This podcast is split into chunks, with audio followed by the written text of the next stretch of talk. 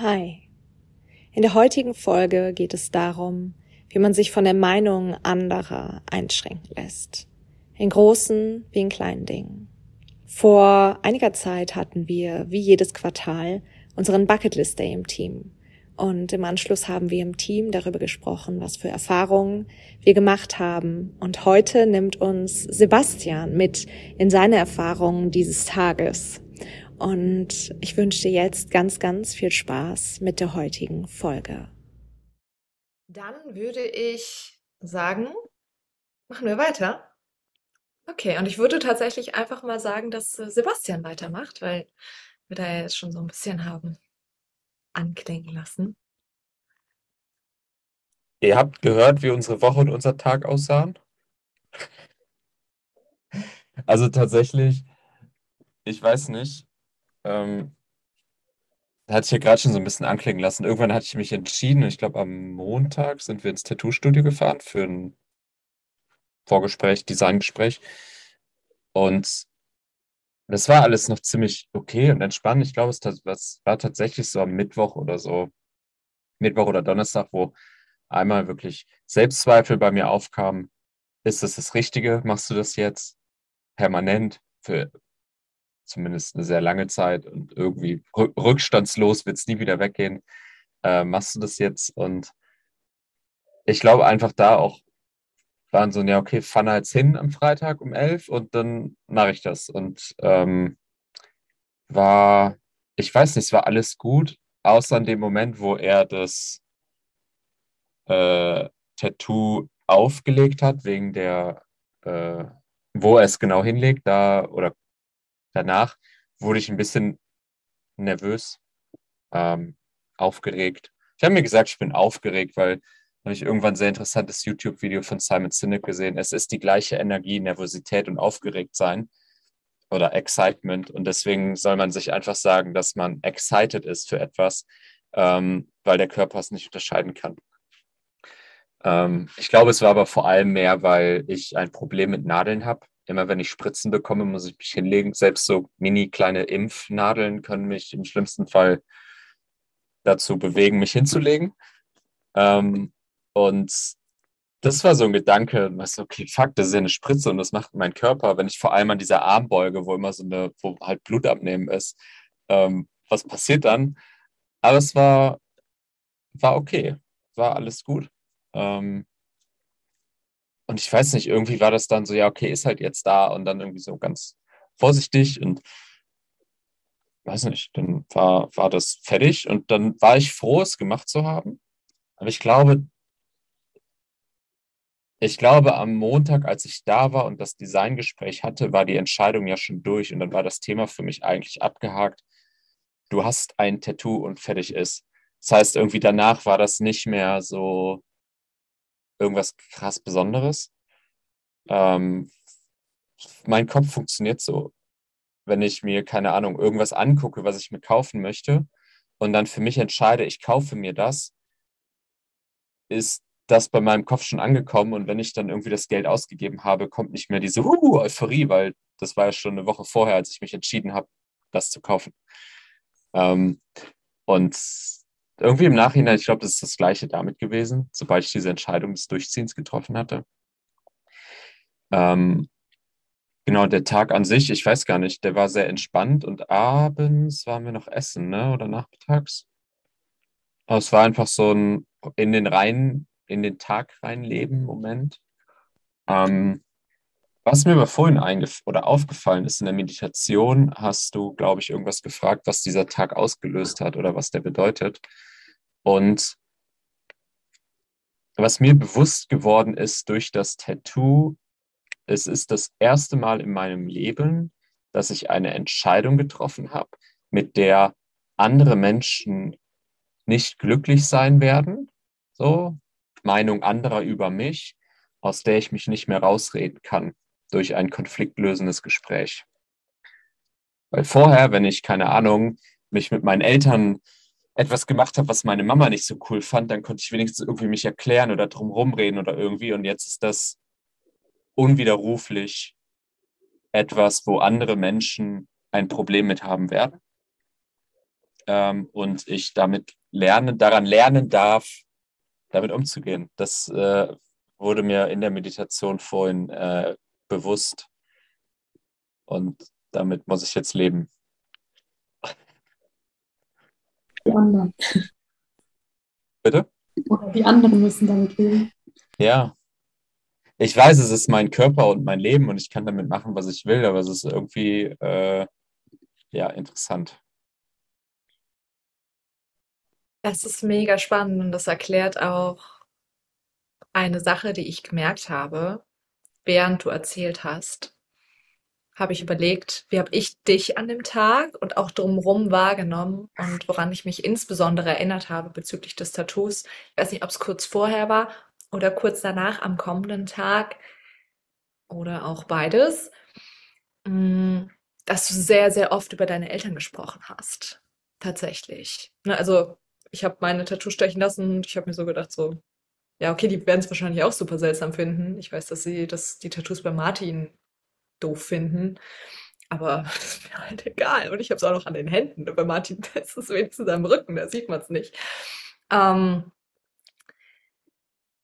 aber du hast ganz, ganz viel über deine Eltern gesprochen. Ähm, aber nicht, nicht in so einer, ich sag mal, irgendwie ängstlichen Haltung oder in einer äh, unsicheren Haltung, auch wenn du sicher unsicher warst, sondern du hast darüber gesprochen.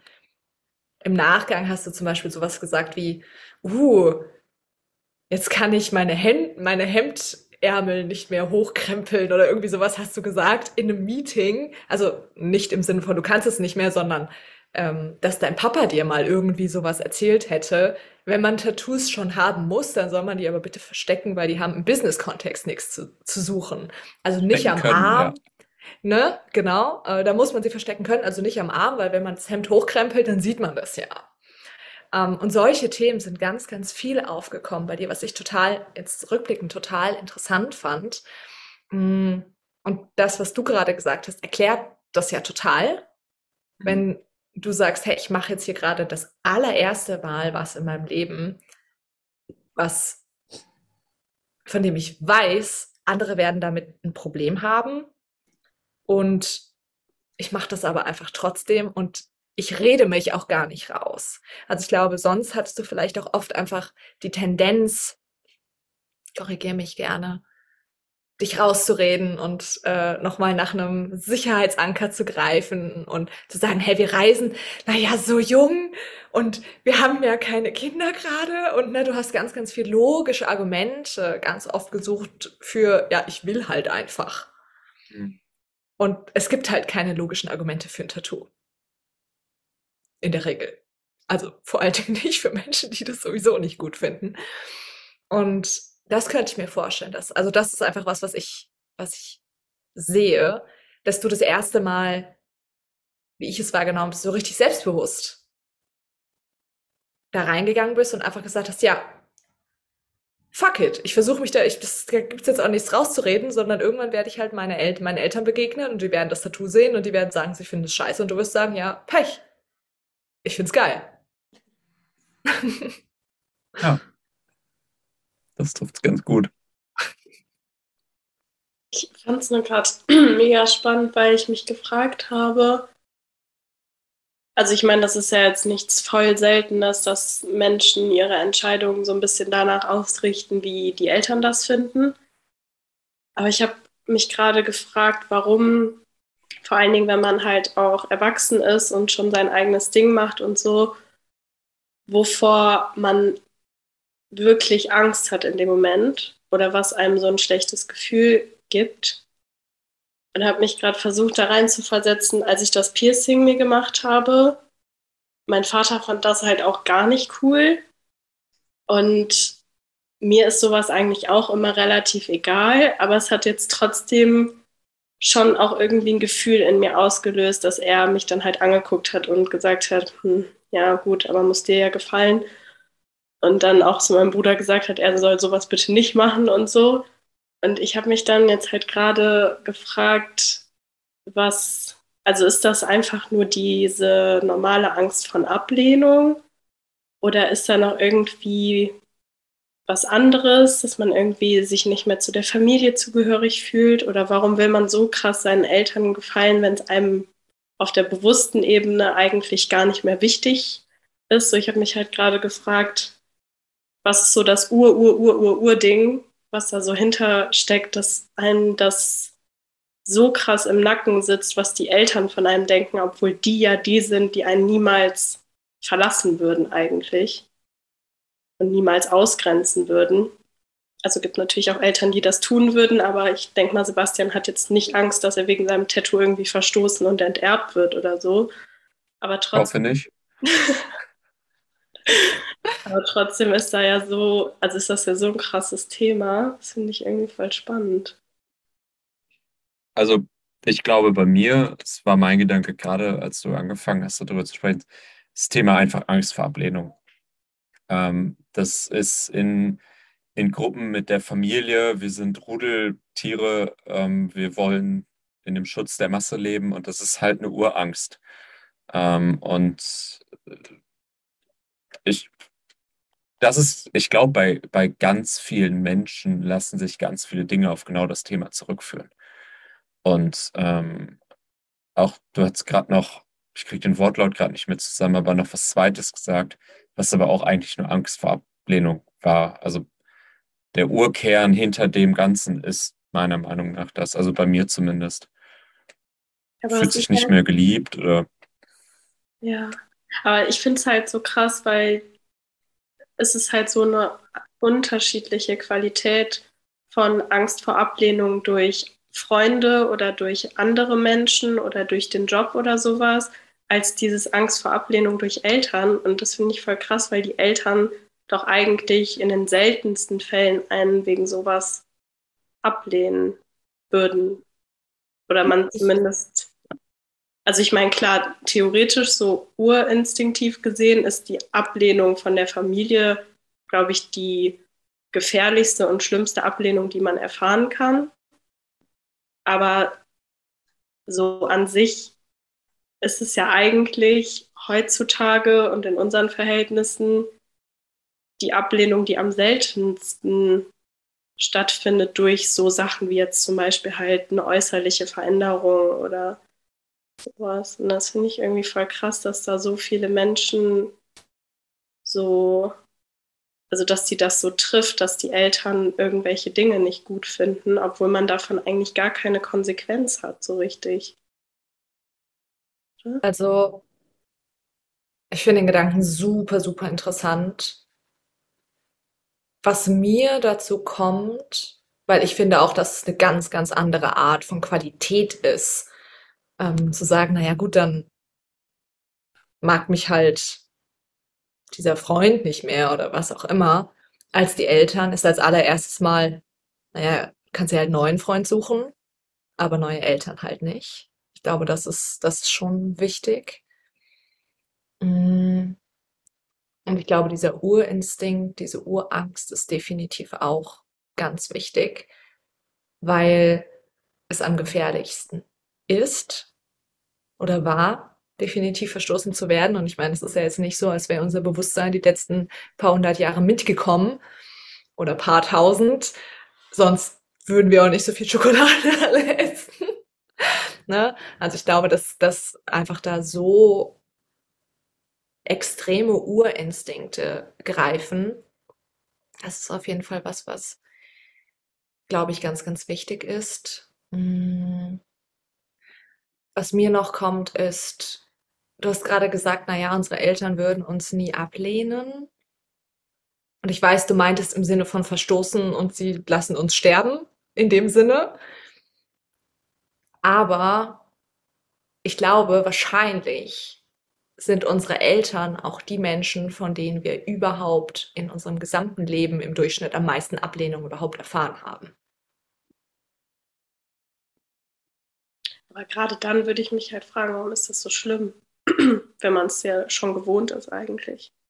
Ja, wahrscheinlich ist es nichts, woran man sich unbedingt gewöhnt, sondern vielleicht könnte ich mir vorstellen, löst es tatsächlich alt, also das würde ich sagen, es löst, glaube ich, ganz, ganz oft alte Muster, zum Beispiel aus der Kindheit, in der wir in einer Abhängigkeitssituation ganz krass waren und unsere Eltern als Götter gesehen haben und gesagt haben, hey, ich, ich muss, ich muss geliebt werden, weil sonst sterbe ich. Das ist ja in, in der Kindheit ein Urinstinkt. Und ich glaube, als Erwachsener wird vielleicht einfach nur dieses Muster wieder hervorgeholt. Also es geht gar nicht darum, dass ich jetzt als erwachsene Lisa Angst habe, abgelehnt zu werden, sondern dass eigentlich die kleine Lisa, die fünf Jahre alt ist, Angst hat, abgelehnt zu werden und dann der Urinstinkt greift, wenn ich heute abgelehnt werde, dann sterbe ich morgen auf der Straße. Das ist auf jeden Fall das, was mir kommt.